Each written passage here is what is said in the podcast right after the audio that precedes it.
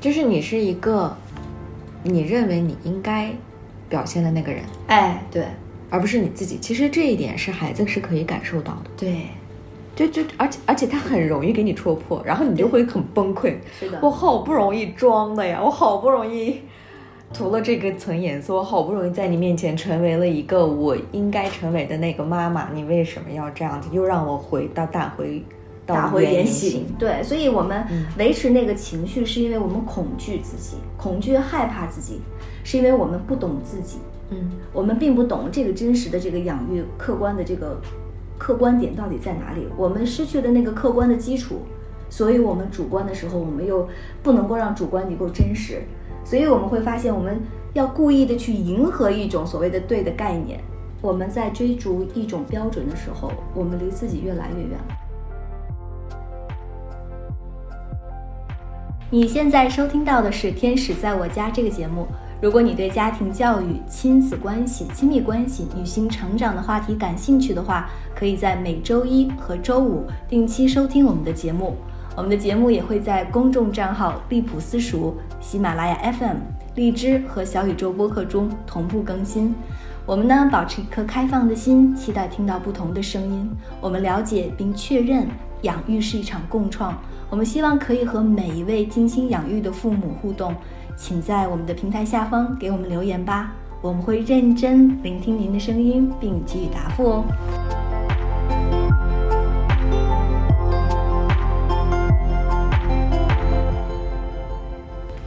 Hello，大家好，欢迎收听新的一期《天使在我家》，我是 DL。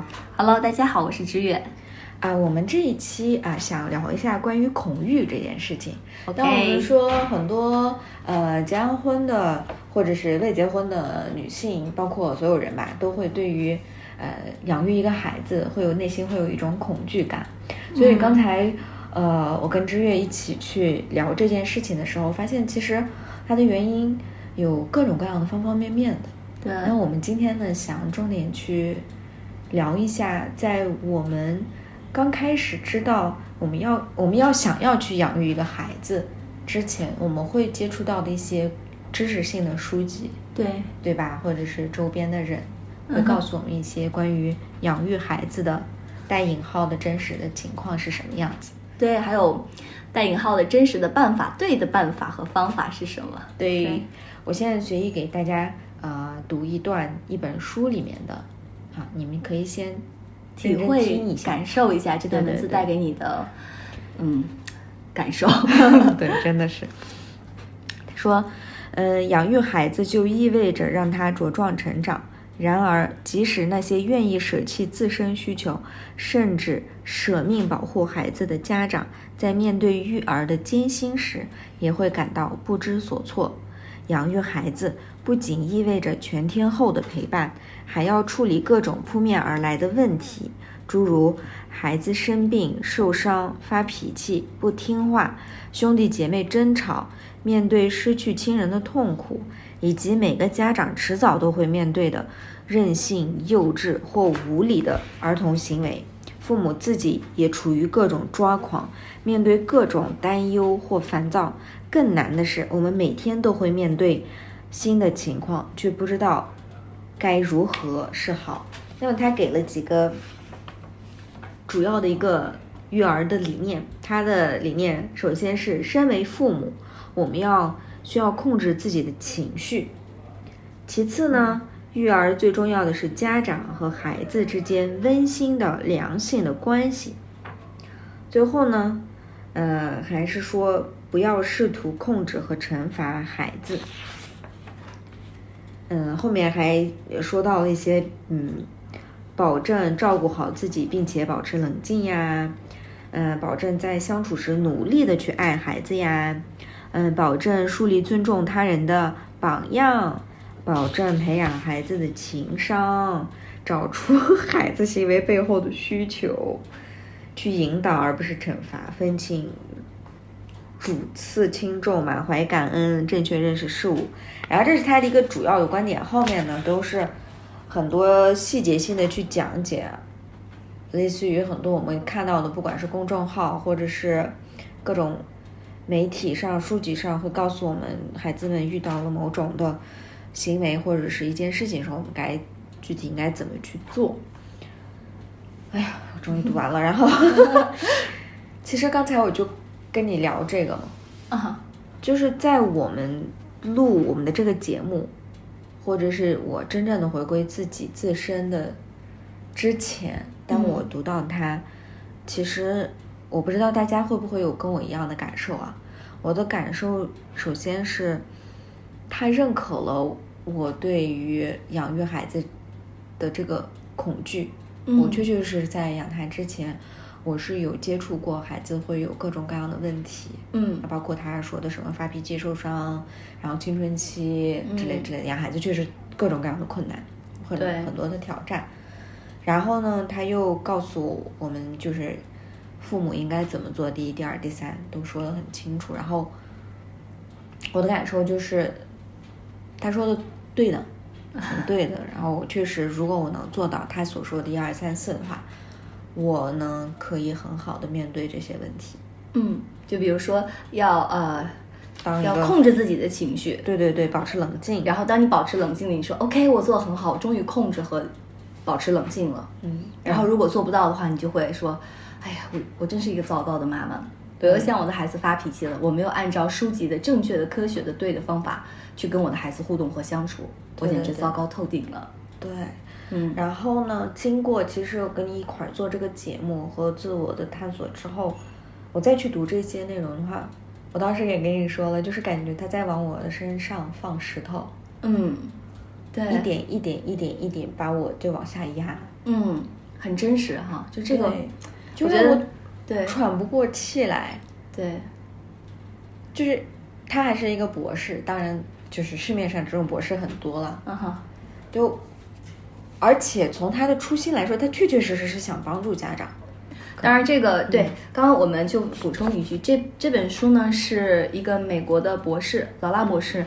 那他在网上呢收到了非常多家长的问题，那这一本书呢就是把其中的一些问题特别精彩的回答，以及特别有借鉴性的，对很多父母来说是共性问题的，拿出来集合成了一本书，有问必答。嗯，这是对于一些答案的一些所谓。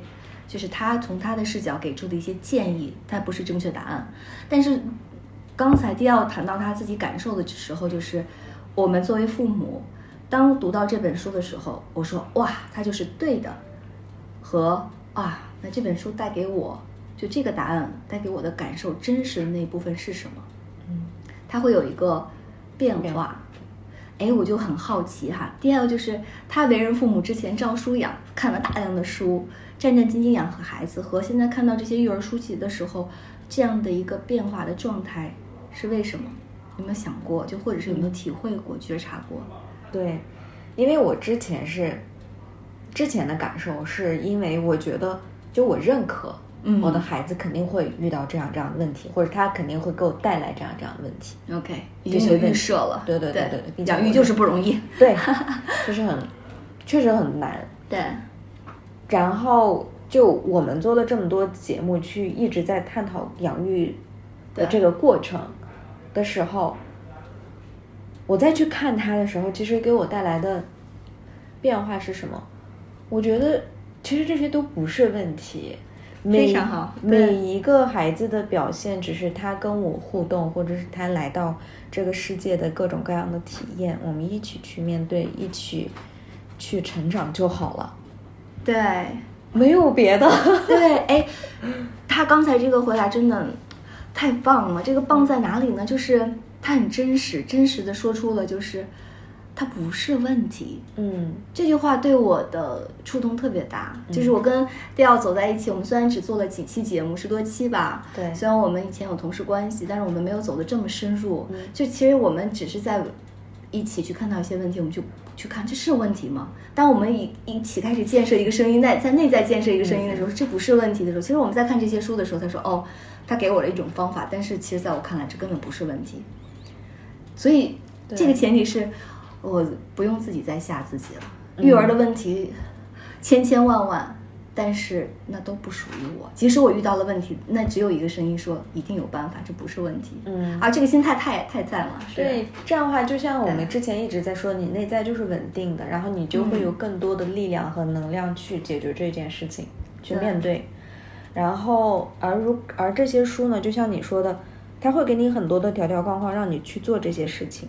当你没有做到的时候，或者是你努力去做，因为他这里面说的，我觉得一直保持冷静，这就人怎么做到一直保持冷静，还照顾好自己呢？因为 说到这个，我看到这个，我就会感受到有一次我的一个朋友就说他的孩子，就他会前一秒就说让自己冷静、冷静、冷静，但是这个孩子会一直挑战他、挑战他、挑战他，然后他后面就崩溃了。然后，然后这种情况下，如果这本书就告诉你一定要保持冷静的时候，你就会陷入到一种深刻的自我怀疑。对，做不到以后就自我贬低。对，然后你的能量就会反而就会被削弱了。对，就是你会有很多漏，嗯就是其实很耗你自己啊、你无形中在建设，其实有很多的东西属于你真实那部分早就不存在，都被你漏掉了。嗯，但是你怎么可以保持冷静？你有没有想过？保持冷静，因为我觉得当我知道这件事情很正常，对，我就所以当你知道这是正常的，嗯，这是 OK 的的时候，你不需要保持冷静，冷静就是你，你就是冷静，你跟冷静不是两件事儿，你们是一件事儿。嗯我觉得这个变化太棒了，对，嗯。是很多妈妈其实就是在照书养，或者是依据一些专家给答案的时候，当你在被刷机的时候，你那个真实的内在在哪？里？我们呃，因为我其实花了一一段时间跟迪奥在谈养育，而且我也在呃不断的再去去体验、体会啊，上各种各样的工作坊，然后呢去体会各种各样专家给的一个建议，然后呢审视自我。其实我跟迪奥的感受非常非常像，嗯。嗯，就在他们看来是事儿的时候，我就会说这不是事儿，嗯。对，嗯，而且我觉得其实，就像你之前说的，不管是这些书啊，这些专家啊，他都在给我们给工具，对。但是如果前提你后面的后台你的系统出问题了，他给你再多的工具，对你都是处于慌乱的状态。对，是这个这个这个工具没有办法在前端 非常好的去落实，对。很快就会闪退。对，呃，是的，是的，嗯呃，我们其实可以说说养育的现状哈。其实也不是所有的妈妈都像我们一样，就是在看书。呃，我们说过去以前啊，我们没有什么养育的概念，对就生孩子不是对我们生孩子就生下了，呃，孩子就长大了。呃，有的妈妈精进一点的，就孩子的读书关心一下，然后严格一下。嗯，不管呢，那就是可能就学校管着，没念好也就算了，呃，也就不是这块料。我们以前经常会用一句话说，不是这块料。我们的对孩子的养大部分都在学校，我们认为那是学校的事儿。嗯，家庭就是孩子抚养他们长大的地方。但是至于说这个孩子长智慧啊，什么学习能力啊，都是学校的，对吧？这是以前。那现状呢是什么？现状就是很多的父母的意识在觉醒，我们叫他觉醒的父母，然后所以开始关心养育是件重要的事儿，是一件必须科学的事情。然后我必须得提供给孩子优质的、好的、对的，一年花几十万，在一个贵族学校里才能获得的东西。然后呢，包括我自己也得以身作则，然后呢去内修外外练，然后呢去大量的去学习，这也是个好事儿。但是现在依然有现状是什么？其实也有很多人不关心家庭教育，这就是我们为什么要去呼唤很多人去要回归，要去看到孩子。嗯，所以，嗯，我们说有一本书叫《如何说孩子才会听》这本书，那它的两个作者的话呢，其实他是最早在美国提出孩子也是有感受的，要去理解孩子的感受，那是第一次。他们之所以是终身克里斯托夫奖的获得者，是因为他们是第一个把孩子有感受，孩子是需要被尊重这件事情放在啊、就是养育的前端的。以前都说孩子懂什么，我们经常会说他不懂，但现在我们都说哎他懂。前提是这两个作者他把这个拉到提到了一个养育的层面上，那这是不是我们社会的进步啊？是的，所以我们在发展的时候很容易走到一种偏执，就是我们为了去维护这种感受，去给他创造一种好的，我们会让自己去失去自己的真实。嗯，哎，所以我觉得其实不关心和孩子成长的父母，可以多看一些书，去理解你和孩子的关系，因为如果到了后面去补救的话，的确会花很多的时间去修复和疗愈。当当然遇到了这些问题，我觉得这不是问题，为什么？因为那是孩子和你。就是生命体验里的一场共同的旅行，那很好。那你们遇见了有修复的机会，就去修复了；没有的修复的机会，可能我们说了，在灵性的层面上有业力、有来世，那我们再去修复也 OK，因为体验嘛，对吧？这是你选择的体验。嗯，那既然不需要有拯救者，我觉得你们就是彼此的拯救者，你们可一定会有修复彼此的机会啊。然后另外的话，就是我们其实用这些书来呼唤家庭教育，它很重要。然后父母呢，去看见孩子很重要，给孩子提供除了物质方面的养育，精神方面的自由也很重要。我觉得这是 OK 的。但是现在有另外一拨人呢，是在这个养育里，嗯，也走入一种极端，嗯，就是因为要养孩子，所以不能够真实的面对自己，因为养孩子有太多的困难，数千种问题。所以被吓到了，所以我现在有恐恐婚，其实就是因为害怕结婚生育，然后恐育就是我不想生孩子，因为孩子是包袱，孩子是麻烦。所以其实你说这样养育的声音好不好？他在帮我们建设孩子的沃土啊。但是他从另外一个角度，他的负面，因为不二嘛。另外一个方面就是，哇，养孩子这么难，我还没有准备好，算了，不养了。我连自己都养不好，算了，哦，不养了。那他有另外一个声音，就很很可能就是我们的社会的发展就是很。就出现老龄化呀，对吧？不愿意生孩子，所以年轻人就变得更自我，然后呢，不愿意进入婚姻等等，也有他社会本身的问题。我们在呼唤这一方的时候，却有另外一个他的一个负面影响，或者他的硬币的硬对硬币的对立面、矛盾的那一面就会出现。但这些都是正常的。嗯，那我们今天聊的是什么？我们今天聊就是那些我们今天的问题话题是和那些。大量的用书籍作为背后的支撑，用专家的意见作为支撑的那些父母，你们的后台在哪里？当我们在听从专家的建议的时候，你们还够于真真实吗？你们的养育是真的不费力的吗？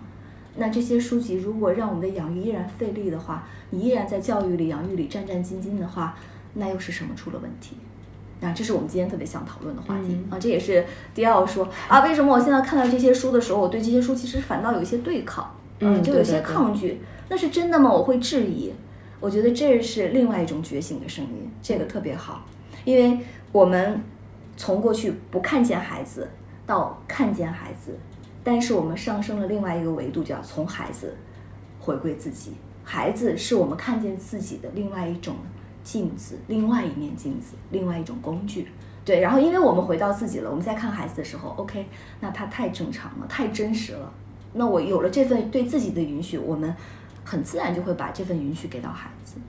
对，就是我们太求全。我们现在不是说想说，就是以前是不管嘛，现在管，但是现在管的时候又会觉得，哎。我们都想事事求全，所以因为事事求全，所以我们就有给自己建立了更多需要击破的泡泡的幻象。嗯，呃，孩子哭闹不好，孩子不吃这个正确的辅食不好，孩子吃的吃的肉太多不好，孩子不吃肉不好啊，孩子需要搭搭配大量的营养，不搭配会怎么样？孩子是不是需要补钙？呃，孩子是不是要上早教啊？不啦不啦不啦，是否我需要先冷静？我怎么冷静？嗯，在迪奥在整顿他他他这个思路的时候，我我想跟大家说一个我最近的一个经历。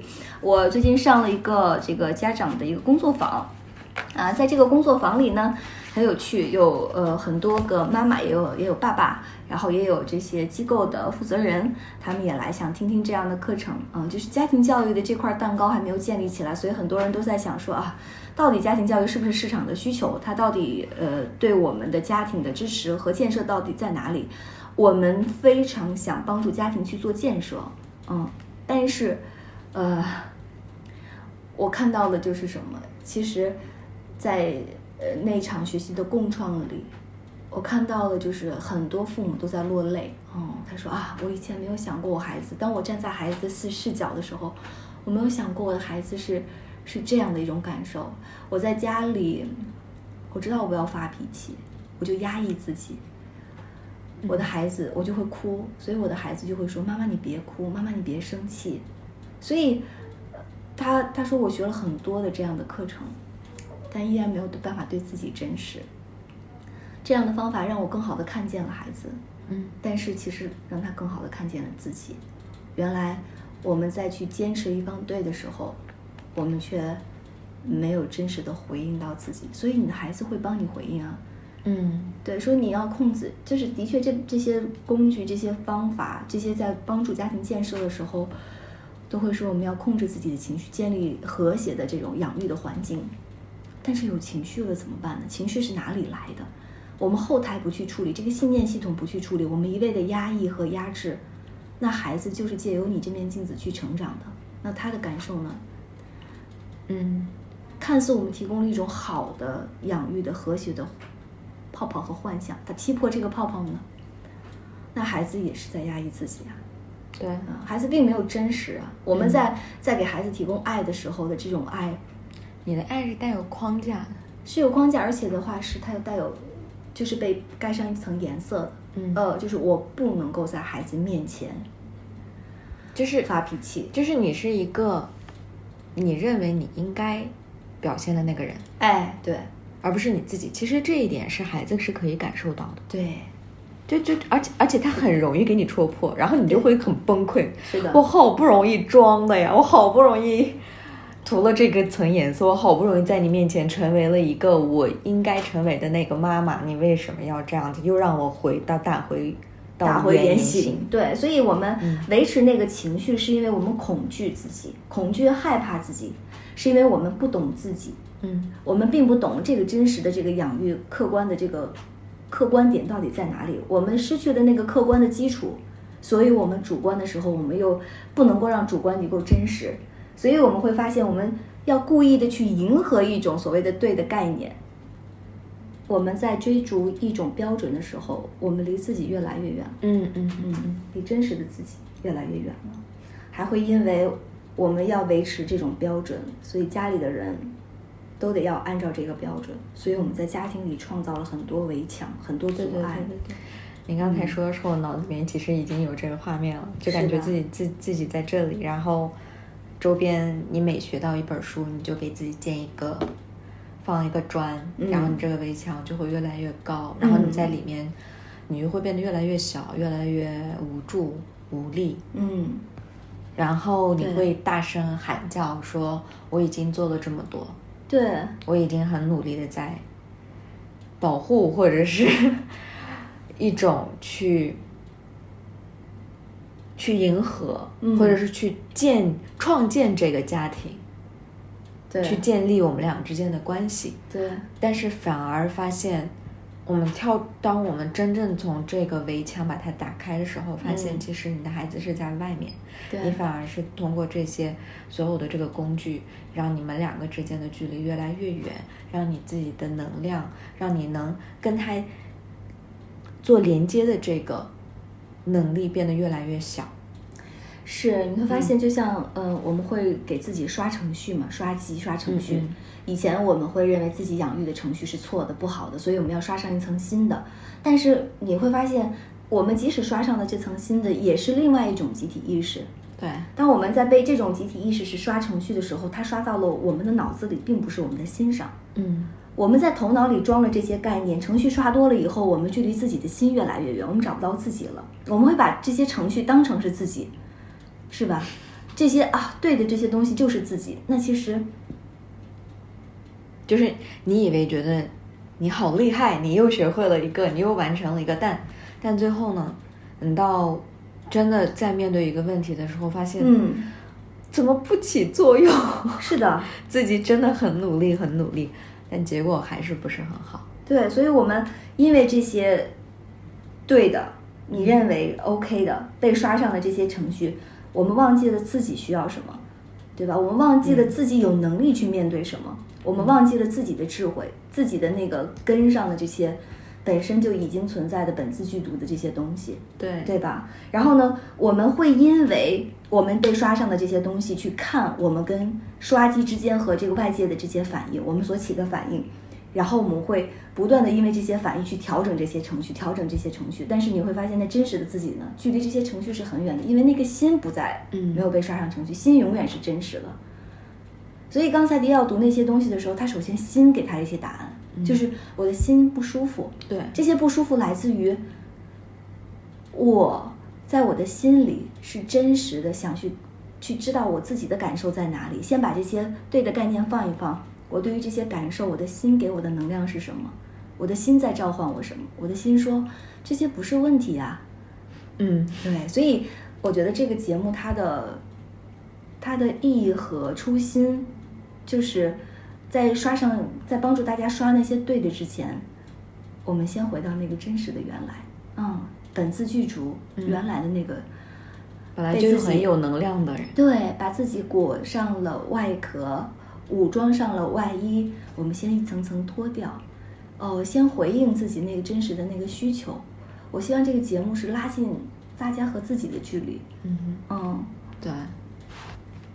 所以呃，我们在依赖一些书籍和一些课程，还有我们认同的那些专家的时候，我觉得就是我们首先是不是应该先放下这些依赖？嗯，然后呢，先认清楚自己的对，感然后呢受、自己的能力。先放下这些自我崇拜或者是对外界的崇拜，先回到自身的那个境遇中，去看看自己后台的这些认为错的信念、认为对的概念、认为不行的和认为自己看理清自己下自己的那个后台。所以，当我们的后台我觉得明朗了，前端任何的东西，我们才能够因为后台的建设而被导入。那个后台就是属于我们自己真实不虚的，而且是属于我们自己调动自我智慧的这样的一种感受和能力呢，和能量呢。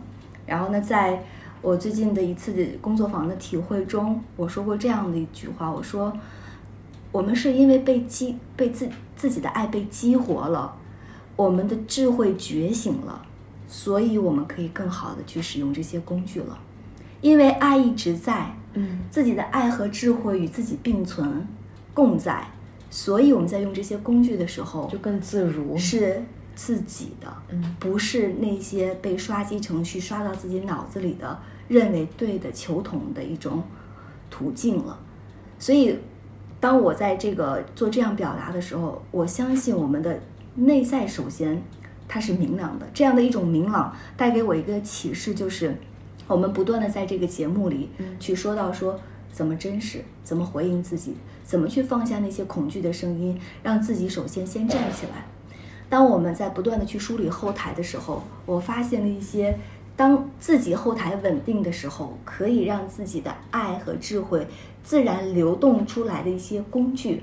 所以呢，以这样的一个前提为导向，我们希望跟大家一起去讨论一些，就是在养育里的工具。嗯但是这个工具的话，我们不是说给大家说这样这才是对的养育，这是唯一的标准。是你有怎样的一个后台的前提，你这个工具可以怎么样，嗯怎么样去使用？我们希望去帮助大家去看见养育的真相，去建立一些前因后果，不是说把对的科学的东西摆给大家说你们去用，而是说，当你对对自己足够真实了，你怎么把这些真实允许它流动出来，成为你孩子滋养你孩子的一片沃土，滋养你孩子的一个这样的一种氛围。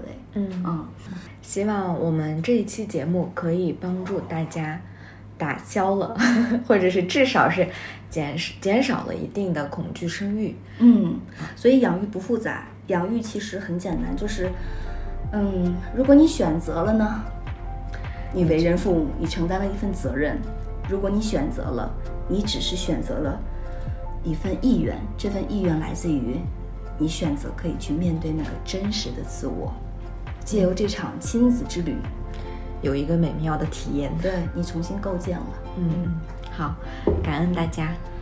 祝福大家，祝福大家有一个不一样的人生之旅。不管你怎么样选择，都是可以的。都是 OK 的，你都是没有问题的。嗯，